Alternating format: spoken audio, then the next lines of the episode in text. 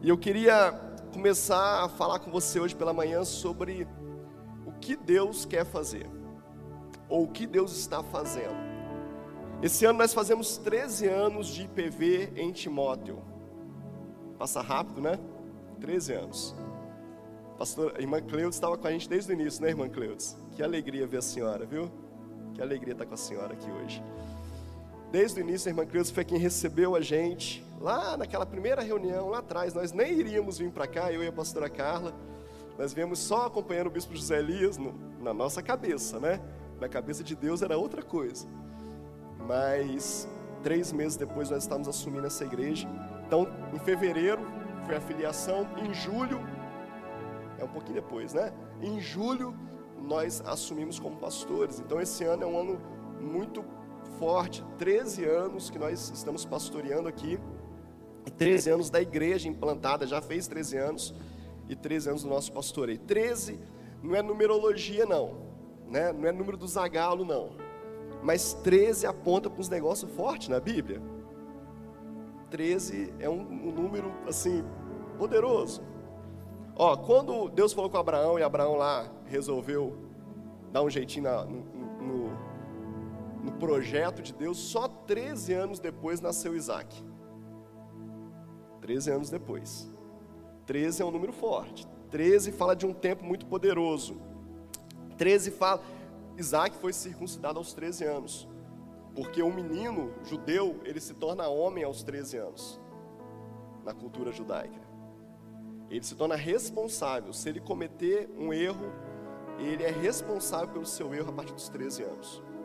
É feita uma festa de transição para ele. 13 fala também que as 13 voltas, né, que o povo teve que dar nas muralhas de Jericó, né, uma volta por dia, depois sete voltas, se você contar dá 13. 13 voltas para derrubar uma muralha para conquistar alguma coisa tem numerologia não, querido, de verdade, tá? Mas Deus tem ministrado sobre o meu coração sobre isso já desde o início do ano, sobre o ano de 2022. Eu até tentei pular, eu cismei que era 14 anos. Eu até tentei pular várias vezes esse número, assim. Não, 14 anos já passou. E aí fui fazer as contas direitinho, não, são 13 anos. Esse ano faz 13 anos.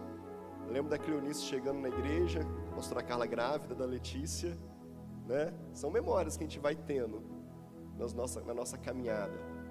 Eu lembro da nossa primeira igreja inaugurada depois de Timóteo, lá em Jaguaraçu, na Água do Pau. Lembro do Alex, menino, fazendo arte demais. Mas Deus é bom, né? Tá quase casando agora, olha que benção. Dá uma glória a Deus aí, Fernando. Deus é bom. Deus é bom. Quero desafiar você a entender essas coisas em Deus. Que tempo é esse que Deus está nos dando?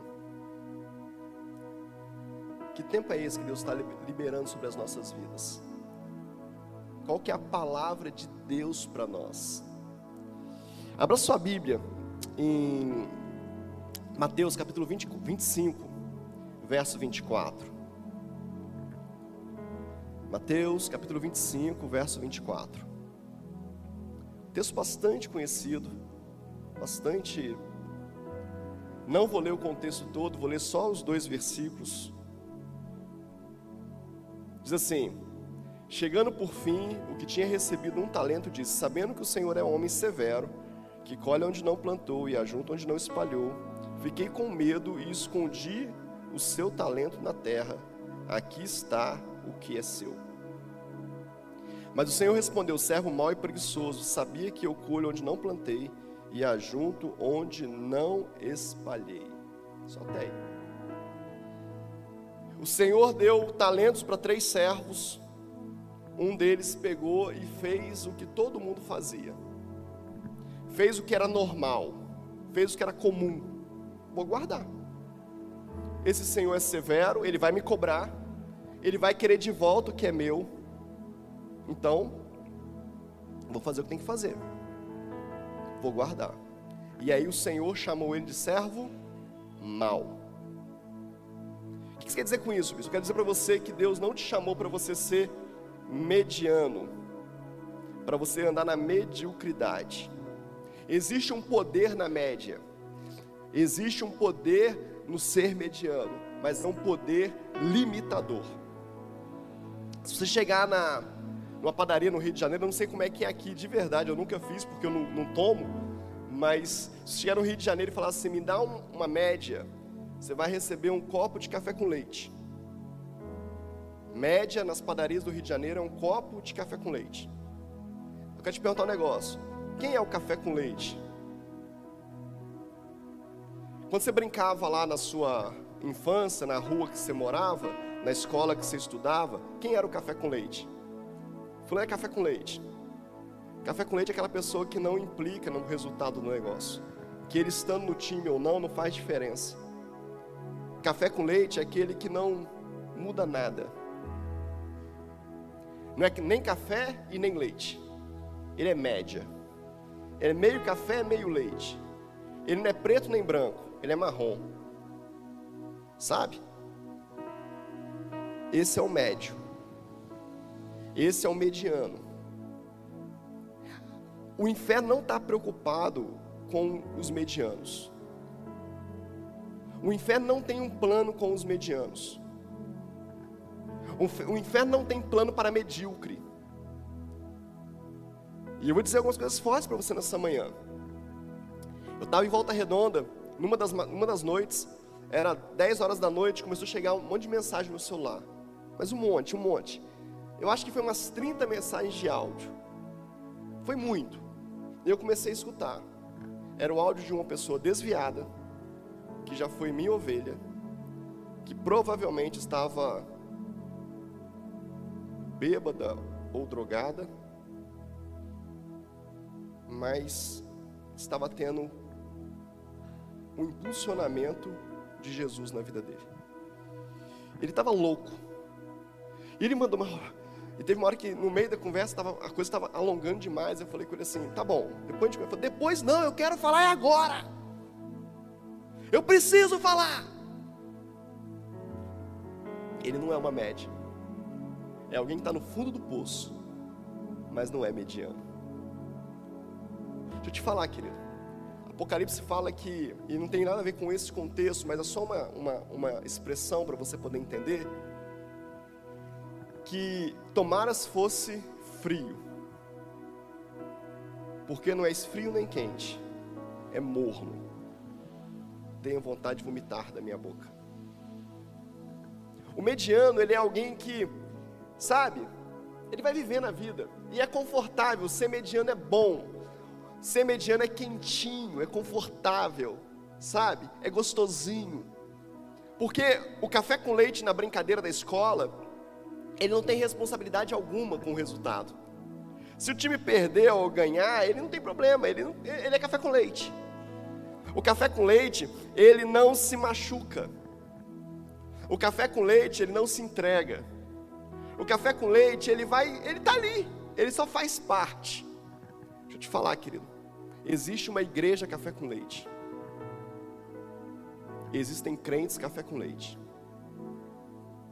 E Deus está nos sacudindo nesse tempo. Deus não te chamou para fazer o que todo mundo faz.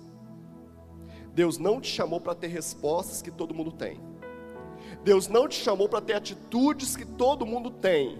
Deus não te chamou para andar no meio de um bando de gente igual. Você é um cidadão dos céus. A palavra de Deus fala que você é um embaixador dos céus. Vós sois geração eleita, sim ou não? Sacerdócio real, povo escolhido.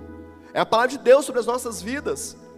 O que, que é um embaixador? Embaixador é alguém que mora em um país que não é dele, é sustentado por um país que não é o país que ele mora e traz para esse país que ele mora a cultura do país que o enviou. Vou repetir para você. Ele mora num país que não é o dele,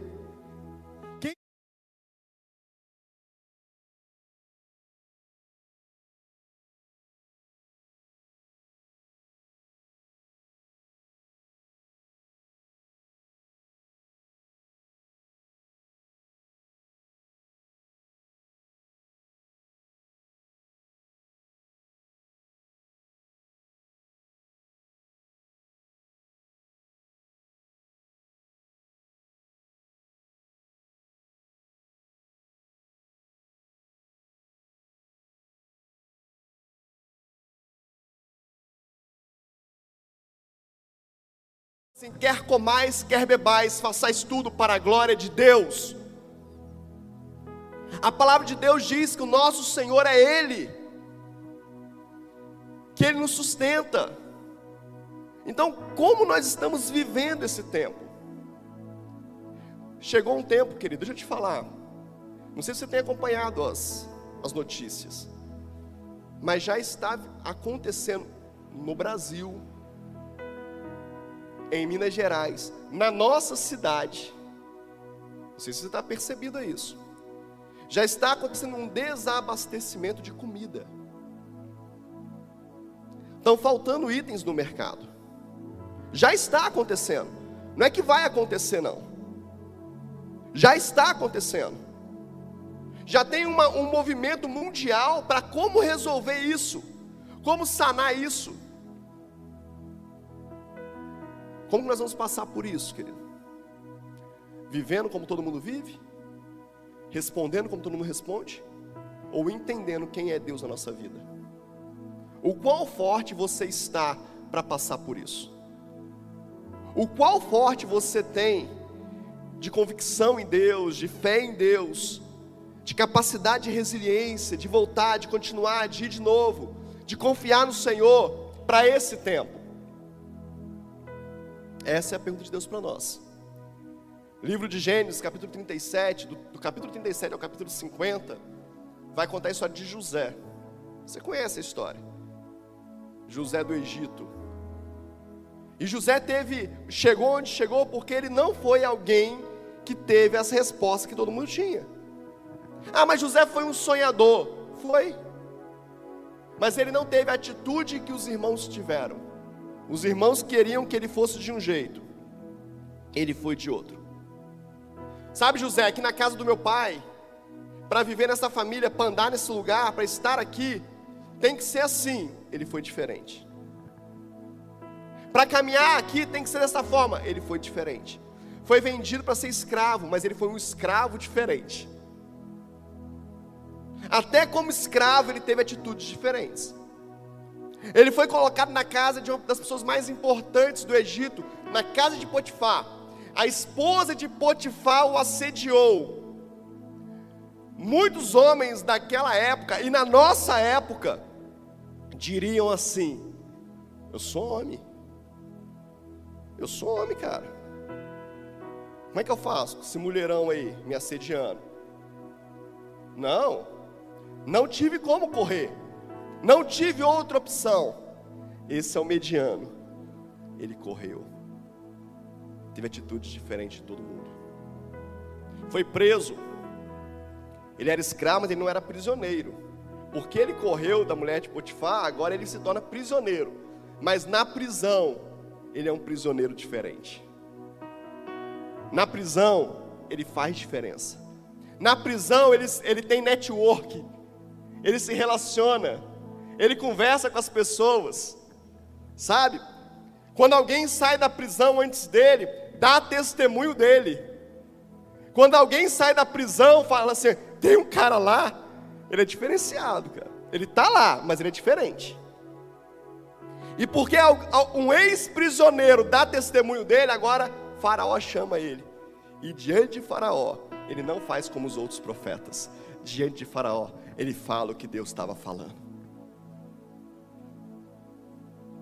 Faraó coloca na, na função de administrador. E como administrador, ele não faz como os outros fariam. Ele faz diferente. Ó, oh, tá chegando um tempo de vacas magras. Você precisa guardar mais. Você precisa pagar mais imposto. O reino tem que guardar mais comida. Tem que comer menos agora para comer mais depois. Entende, querido? Quando o Senhor fala com você assim, estou desafiando a minha igreja para poder crescer, para avançar, é hora da gente investir mais, semear mais. Não, eu não concordo com isso. O mediano nunca concorda. Mas os Josés entendem o que Deus está fazendo. Há uma grande fome na terra, o Egito está abastardo. Os irmãos que o venderam, que o traíram, que pisotearam ele, fizeram tudo que não devia fazer, vai ter com ele. E ele tem uma atitude diferente. Ele não se vinga do irmão. Ele não joga na cara, né? Aquela palavra que a gente ouve dentro de casa. As mulheres gostam muito dela, né? Te avisei. Né? Eu te avisei. Não, ele não ouve isso. Eles não ouvem isso. Eles são acolhidos. Eles são perdoados. Porque alguém que não é medíocre consegue perdoar. Alguém que não é medíocre consegue avançar. Alguém que não é medíocre consegue deixar para trás as feridas e fazer delas uma a cicatriz para ela continuar. Ah, Josué não tinha rancor, não tinha raiva, não tinha é, tristeza. Eu acho que tinha tudo isso. Mas o propósito dele era maior do que tudo isso. Sabe o que tem acontecido nesses dias, querido? Nós estamos dando mais lugar para a dor do que ao propósito. A gente está muito preocupado na, no que nós estamos sentindo, sabe? No que nós estamos vivendo. Ah, mas eu não posso me machucar. Ah, mas me ofendeu. Ah, mas me entristeceu. Ah, mas falou esquisito comigo. Ah, mas, querido, isso é coisa de gente mimizenta. Isso é coisa de gente café com leite. O café com leite que não pode machucar. O café com leite é o que não se fere. Gente que está querendo crescer e avançar, vai para o fronte da guerra, vai para a frente da batalha, se machuca, se fere, mas levanta e continua. Você não vai ter autoridade sobre aquilo que você não venceu. Não queira ensinar para o seu filho algo que você não vive. Não queira ensinar para sua casa algo que você não venceu na sua vida. Passei uma vergonha esses dias. Vergonha não, né? Mas constrangimento pelo menos. Brinquei com Pedro. Estávamos numa roda de gente, na barbearia, um monte de homem. O Pedro me faz aquelas perguntas que criança faz, aquelas perguntas constrangedoras, né? Sabe? Você tem criança que faz pergunta constrangedora na frente de todo mundo para você? E falou assim: pai, quanto você ganha? na frente de todo mundo. Assim, barbearia. Ah, filho. Eu uns 30 mil, 40 mil. Ele, é, pai? É, assim, na brincadeira, querido. Aí ele falou para mim assim: Então você pode comprar um PC Gamer para mim, ué? Eu falei: Não, mas tem que pagar a escola. Tem que... Aí ele, o Pedro é matemático, né? O Pedro, não, mas sobra, pai. Pagando a escola, sobra. Eu falei: Não, filho, deixa isso para lá. Passou uns dias, estou trazendo a Letícia para a célula, ele dentro do carro comigo, ele vira e me fala assim, pai, lá no Templo Kids, a gente começou a conversar, no tempo das crianças, né? Mas nenhum coleguinha meu quis falar quanto que o pai ganhava. Fez Jesus. Falei, filho, que papo é esse? Não, eu falei quanto você ganhava. Eu falei, Jesus amado. Falei, filho, pai, você falou lá. Eu falei, filho, mas era brincadeira. Ele falou, eu achei que era verdade, você não mente para mim. Entendeu, querido? E eu não pude chamar a atenção dele. Porque ele sabe que o pai dele não mente para ele. Então quando eu falo para ele que não é não, quando eu falo que sim é sim, quando eu falo que eu vou dar, eu dou, quando eu falo que eu não posso dar, eu não posso dar, quando eu falo que eu não tenho dinheiro, eu não tenho dinheiro. Quando eu falo que eu tenho, mas não quero dar, eu tenho, mas não quero dar. Então, tudo, tudo isso ele sabe. Eu não falo para meu filho, ah, eu não posso te dar porque eu não tenho dinheiro se eu tenho. Eu falo, o pai tem dinheiro para comprar, mas não vai te dar, porque não é hora. Então ele sabe que o pai dele não mente. Ele sabe que mentira é pecado. Ele pode até mentir, mas ele sabe a verdade. Não queira implantar na sua casa algo que você não tem autoridade, querido. Filho não pode mentir, mas o seu filho vê você mentindo para o seu, seu marido, para sua mulher, para o seu pai, para sua mãe, para o seu pastor, para sua pastora, para sua amiga. Atende o telefone aqui e fala que eu não estou. Mas é mentirinha branca, bispo, ué. Tem cor agora, mentir pecado tem cor agora? É mentirinha do bem. O pai dela continua sendo Satanás. Não sei. Se tem Satanás do bem ou do mal, eu não sei. Eu só conheço do mal. Querido, vamos sair da média? Vamos sair desse lugar? Vamos avançar um pouco mais? Deixa eu te falar, é melhor a gente estar no fundo do poço do que estar em cima do muro. É melhor a gente estar no fundo do poço do que. José estava no fundo do poço mas foi do fundo do poço que ele foi alçado ao maior administrador do Egito. Eu tenho certeza que tinham centenas de milhares de pessoas, de, de escravos, de soldados, de servos de Faraó, que estavam lá e tinham capacidade talvez igual de José, mas estavam em cima do muro. Em cima do muro você não chega a lugar nenhum. Decida a sua vida. Jesus disse: sim, sim, não, não. Ou eu sou ou eu não sou. Se você aceitar, que você, se você entender, se você assumir que você está no fundo do poço, alguém pode te tirar de lá. Mas se você ficar em cima do muro, ninguém vai saber da sua necessidade. Deixa eu te falar aqui, você tem um pastor que não é medíocre. E esse é o meu maior desafio nessa igreja. Vou abrir meu coração para você. Meu maior desafio nessa igreja é não perder a minha identidade. É não deixar de ser quem eu sou. É ser ruim o tanto que eu sou ruim e ser bom o tanto que eu sou bom. É ser falho o tanto que eu sou falho e ser reto o tanto que eu sou reto. É não ficar em cima do muro. Nós tivemos quatro dias de reunião de bispos. Reuniões de manhã e à noite, de manhã e à noite, de manhã e à noite, de manhã e à noite. Quatro dias intensos. Quatro, cinco horas de reunião.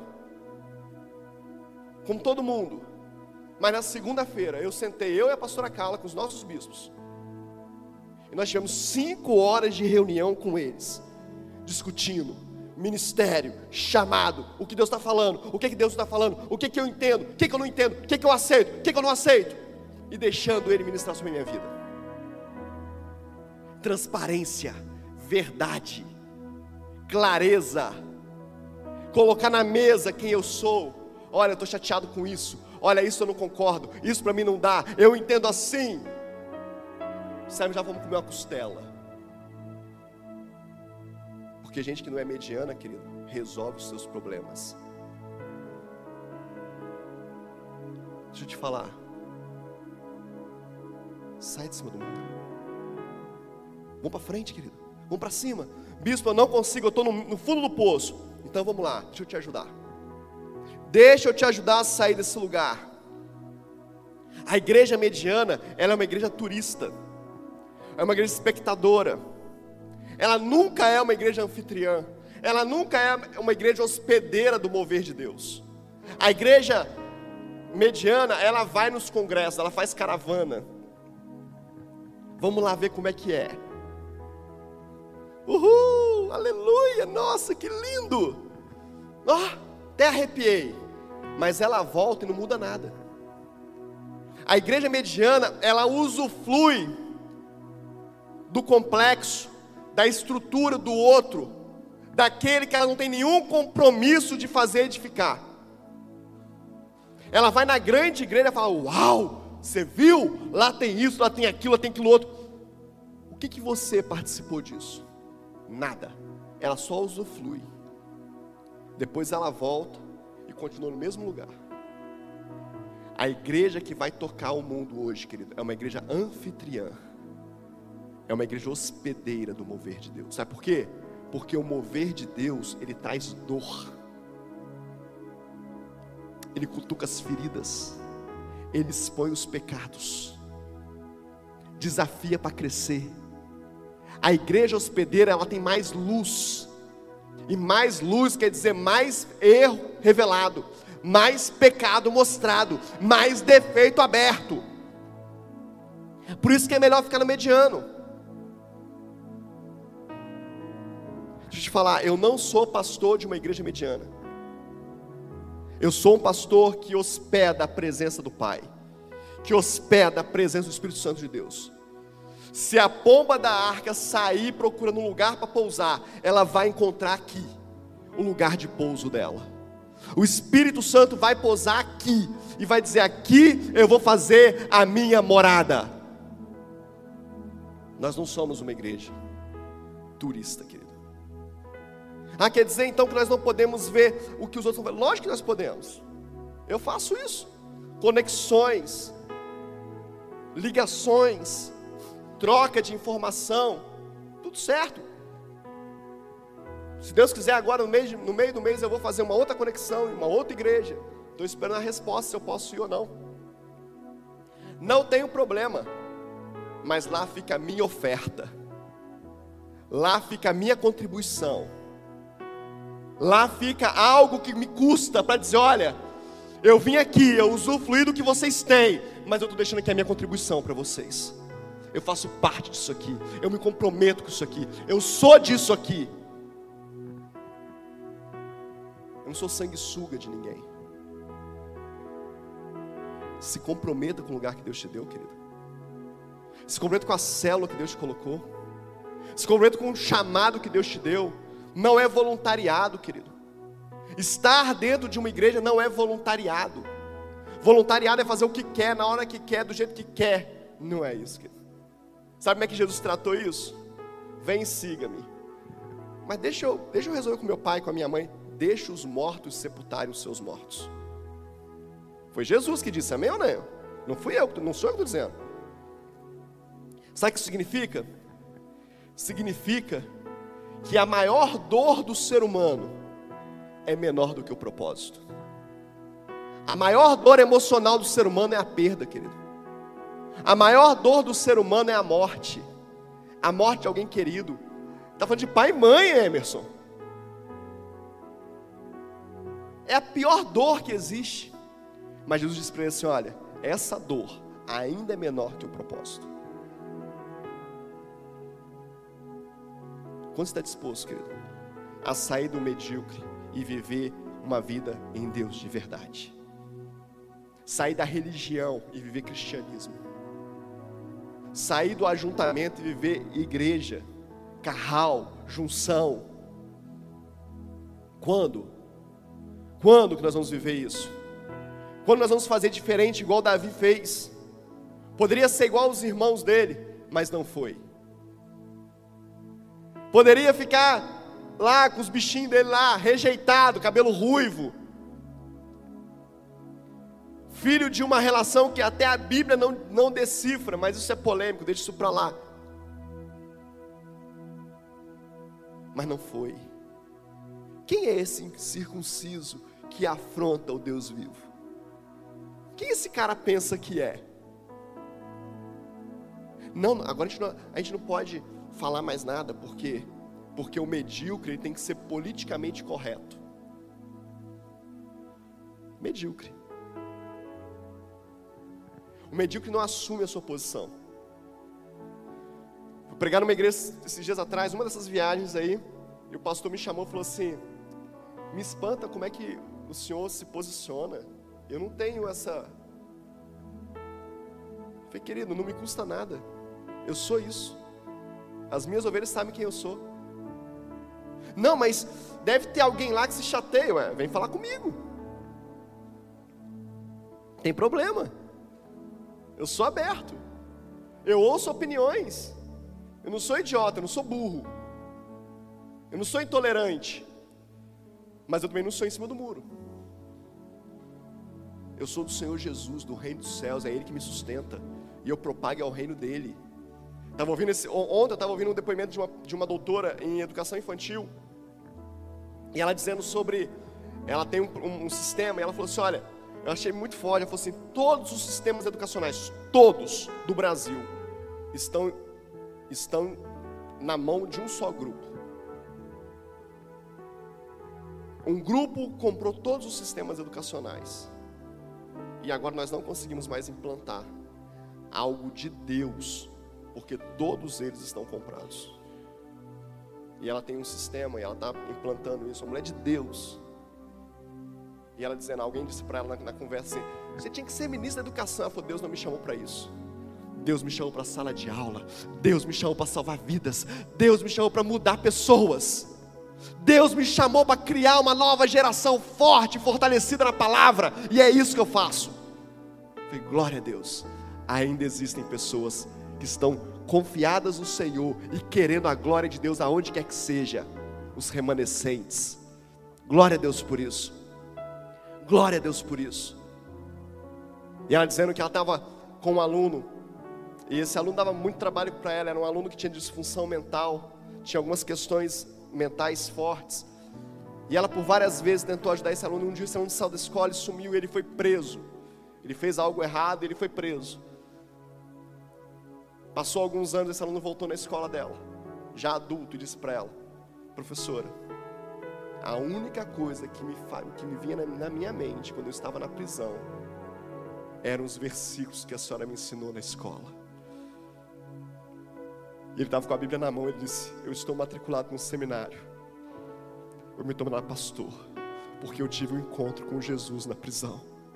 E o que me fez isso foi aquelas aulas que a senhora me deu na educação infantil, que a senhora me ministrava sobre a minha vida, a palavra de Deus. Que é isso que vale a pena. É isso que é não ser mediano.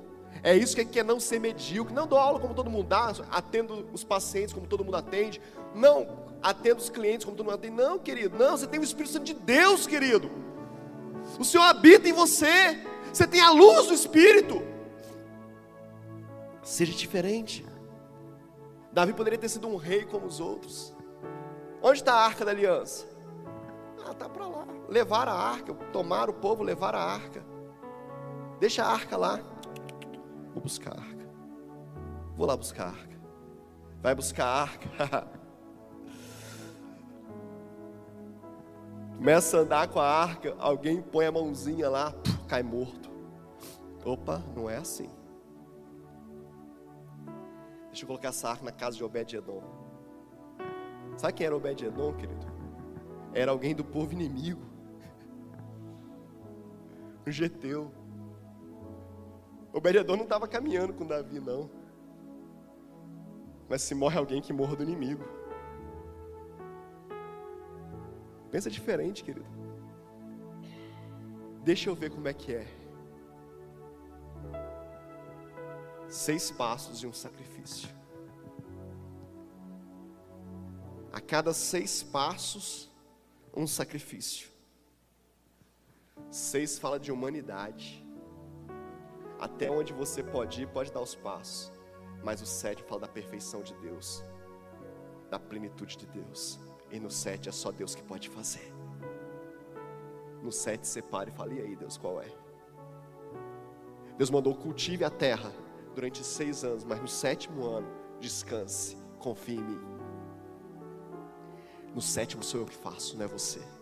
Não, mas todo mundo faz assim, todo mundo trabalha todo dia, sábado, domingo, feriado, dia santo, e tem para pagar, pastor. Isso é todo mundo, você não você não. Uma vez eu estava com um projeto na igreja, lá no Rio. E aí, uma das nossas atividades era durante, seria durante o, a manhã de domingo. Só que tinha culto na igreja. E aí, o meu pastor falou para mim assim: na hora do culto você fecha. Eu falei, pastor, mas na hora do culto é onde tem maior fluxo de pessoas na rua. Eu não posso fechar. Se fechar, quando voltar meio-dia, onze e meia, meio-dia, não, não vai dar mais nada. Aí o pastor falou para mim assim: Ô Paulo, deixa eu te falar um negócio. Se o Deus que você serve não for capaz de sustentar você, larga ele. Não abre nada não. Não começa negócio nenhum não. Deixa eu te confessar um negócio, querido. Eu não comecei. Sabe por quê? Porque eu não era capaz de confiar em Deus tanto quanto aquele pastor tinha me dito naquela época. Falei, não, não dá para mim. Ah, ele está errado, não, eu estou errado. Eu não consigo. Um pastor amigo meu, no ministério trabalhando, um dia ligou para a mãe dele e falou: Mãe, precisa de um empréstimo. Já pastor de igreja. Devem, alguém deve ter ouvido esse testemunho já, porque já contou esse testemunho. Precisa de um empréstimo, me ajuda aí. A mãe dele não é evangélica, não crente. Eu vou te ajudar, filho. Mas deixa eu te falar um negócio, filho. Deixa eu dar um conselho para você. Se esse Deus que você serve não é capaz de sustentar, meu filho. Você trabalha dia e noite para esse Deus. Se esse Deus que você prega não for capaz de te ajudar, larga ele. Eu estou melhor que você. Eu não sirvo esse Deus, estou melhor que você. Sabe, querido? Mediano. Eu sirvo a Deus, mas eu confio nos homens. Eu sirvo a Deus, mas eu confio no sistema. Eu sirvo a Deus, não estou de olho no governo. Eu sirvo a Deus, mas eu faço o que todo mundo faz. Você não serve a Deus. Você finge que serve. Quem serve a Deus faz o que Ele quer que você faça. Decisões comuns, desculpas comuns.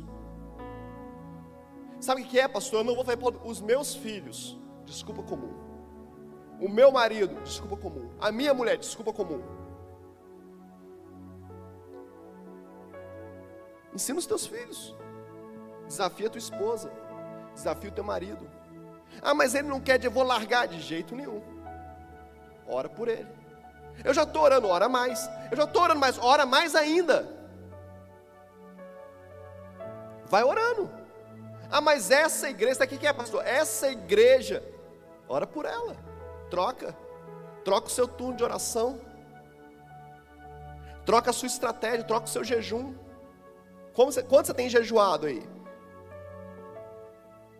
Quanto você tem colocado dentro do seu, seu jejum? Quantas vezes por semana?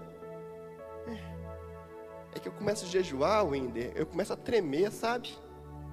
É, pois é. Pois é. O pastor nosso foi na médica. Chegou na médica, mostrou os exames para a médica, gente falou assim: Você não tem vergonha, não? Por vergonha de quê? Vergonha de me apresentar esses exames aqui. Mas por que eu teria vergonha? Você é um pastor, cara. A doutora falou com ele. Você é um pastor. Seus exames estão horrorosos. Você tem coragem de subir no púlpito e pregar para um povo com esses exames? Que exemplo que você é. Deus usou uma mula para falar. Ele mudou a vida dele. Aí sabe que essa médica falou para ele? Vocês crentes são muito engraçados. Vocês são muito estranhos. A médica falou. Vocês têm um, um, santo remédio que prega lá no púlpito da sua igreja. Só que vocês não fazem, vocês não tomam remédio. Que remédio? Jejum. Jejum uma vez por semana. É um santo remédio. Mas vocês falam e não, e não fazem. Um monte de crente doente. Que vergonha, querido. Que vergonha! Monte de crente doente aí, atendo um monte de gente aqui. Pergunta se jejua? Não. Mas prega lá na sua igreja. Medíocre. O problema é do pastor. Ora por ele. Pergunta para ele se precisa de alguma coisa na casa dele. Ajude a carregar o peso dele. Seja o ombro do choro dele, não da fofoca. Pessoas medíocres, querido, tendem a ser muito críticas, insatisfeitas, injustiçadas. Todo mundo persegue ela. Ela, tem, ela sabe, todas as críticas ela conhece, ela só não faz nada.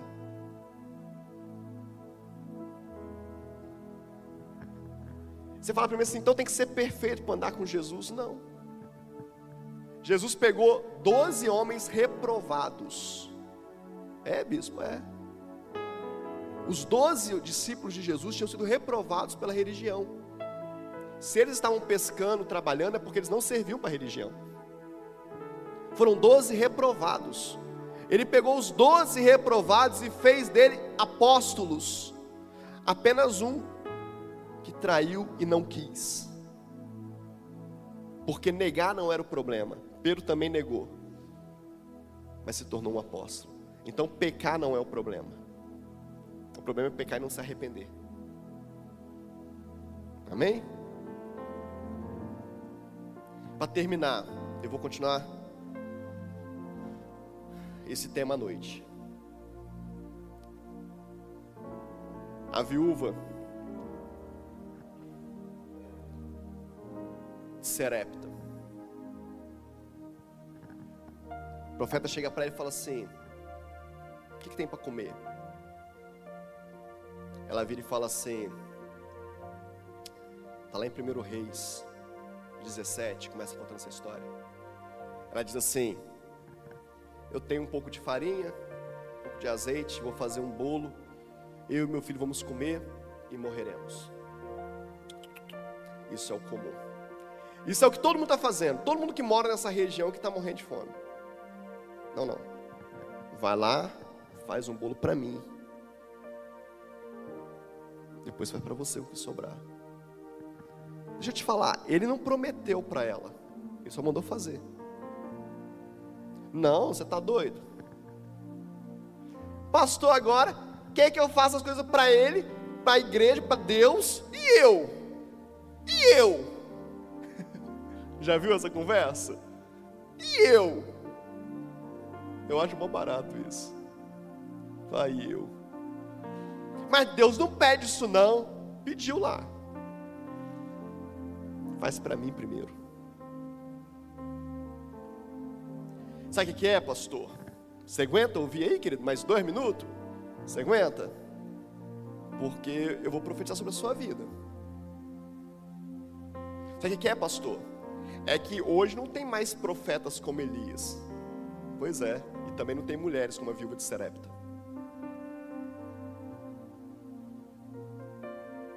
Me perdoa.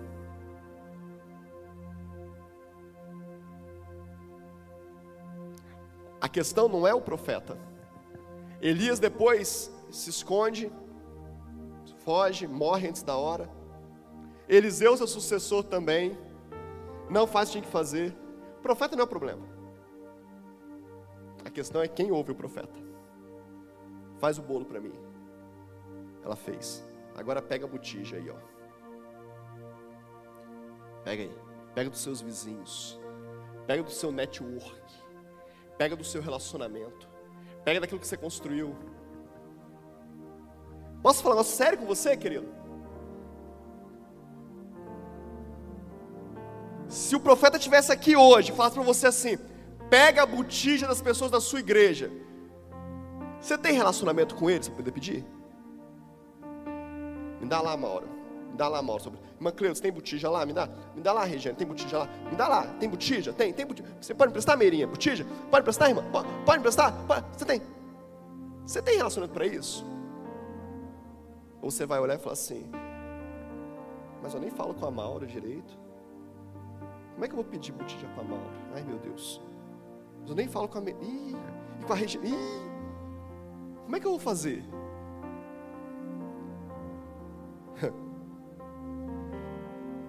É fácil pregar na igreja, querido, para ser pai e filho. Difícil é ser irmão. Quem tem irmão em casa? Velho, novo? Quem tem irmãos? Como é que era na sua adolescência lá? Tinha briga não? Pau quebrava não? Lá em casa também. Difícil é ser irmão, querido.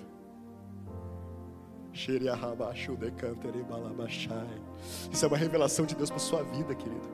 Difícil é ser irmão.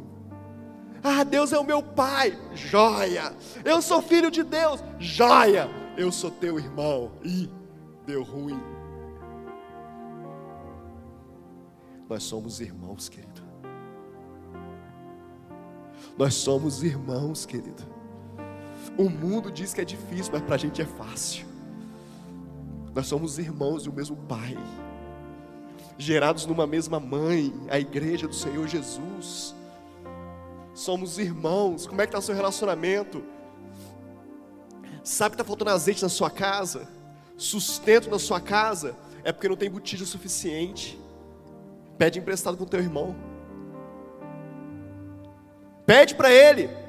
Pede para ele o que ele sabe fazer. Pergunta para ele como é que faz. Pergunta para ele, querido. Como é que você vai para render mais arroz lá na sua casa? Como é que o gás rende mais lá? Lá em casa está acabando rápido demais. Como é que você está criando seus filhos? Fala para mim. Ah, mas o orgulho não deixa. O seu nariz é mais em pé do que o propósito que Deus tem na sua vida.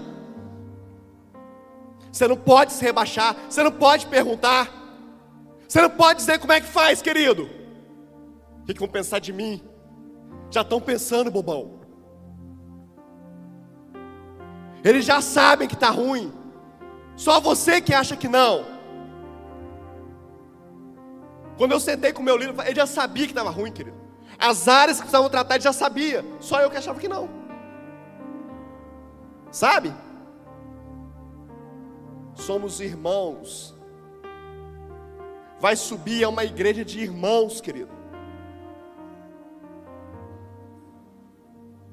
O mesmo sangue do meu irmão mais velho que me salvou, é o mesmo sangue que te salvou. O mesmo pecado que foi coberto pelo sangue na minha vida, também o mesmo sangue cobriu o teu pecado. Acabou. Sai desse lugar mediano, querido. O diabo está enganando a gente, está enganando a igreja.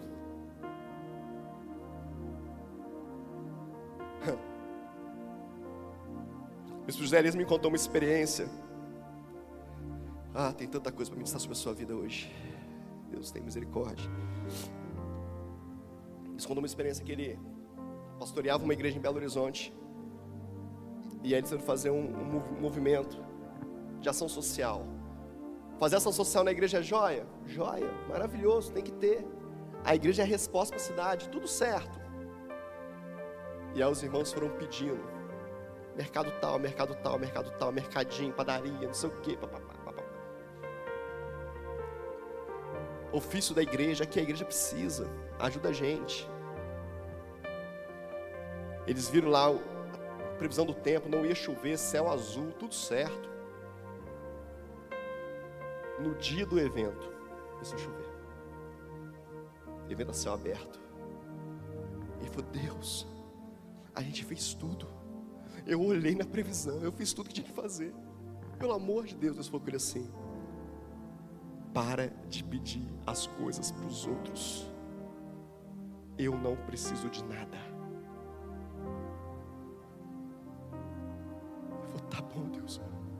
Mas só pode parar a chuva agora? Deus falou, posso.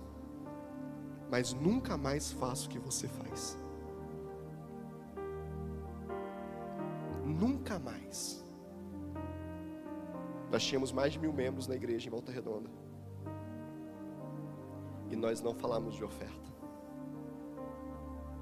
Templo novo sendo construído. Quem quisesse ia lá e dava oferta.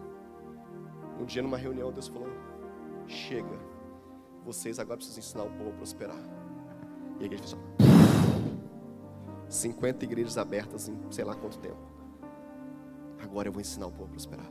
Mas vocês precisam saber que eu não preciso de nada. Eu faço o que eu quiser. Deixa eu te falar, querido. O seu Deus faz o que, você, o que Ele quiser fazer, Ele faz. Mas você precisa se posicionar diante dEle.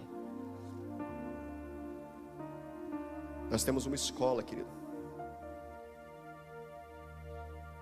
E eu fico assustado, abismado, arrepiado de ver gente da minha família, da igreja que eu pastoreio, falar mal. Que tipo de filho você é? Que tipo de irmão você é? Sabe quantas crianças estão sendo impactadas lá? Tocadas, ministradas. A Flávia está aqui, nossa secretária lá. A gente teve uma reunião lá, Gabi também está lá com a gente. Teve uma reunião lá de paz. Se eu falar alguma coisa diferente, você me fala, tá, Flávia? É que eu só ouvi falar. Os pais, uma situação de uma filha.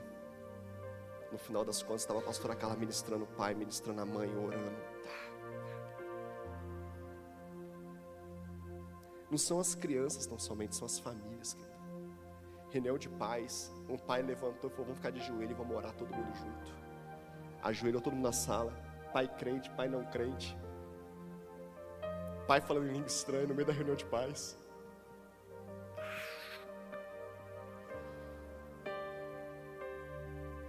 Querido, sai da mediocridade. Abra o seu entendimento, deixa Deus fazer na sua vida o que Ele quer fazer. Eu quero orar por você nessa manhã. Quero orar por você que quer sair desse lugar por você que fosse Deus, me leva para onde o Senhor quiser, do jeito que o Senhor quiser. Me faz viver os altos lugares que o Senhor tem. E se for baixo também não tem problema não. Eu só quero viver o que o Senhor tem para mim. Chega, querido. Chega. Chega de se envolver com coisa que não é do reino. Bispo quer dizer que todo mundo vai virar pastor, obreiro? Não. Não, querido. Conversei com alguns empresários nessa viagem que eu fiz, alguns amigos empresários. São membros da igreja, não são nem diáconos da igreja, não são obreiros, não são nada, são membros da igreja. Mas estão impactando o mundo com as suas empresas.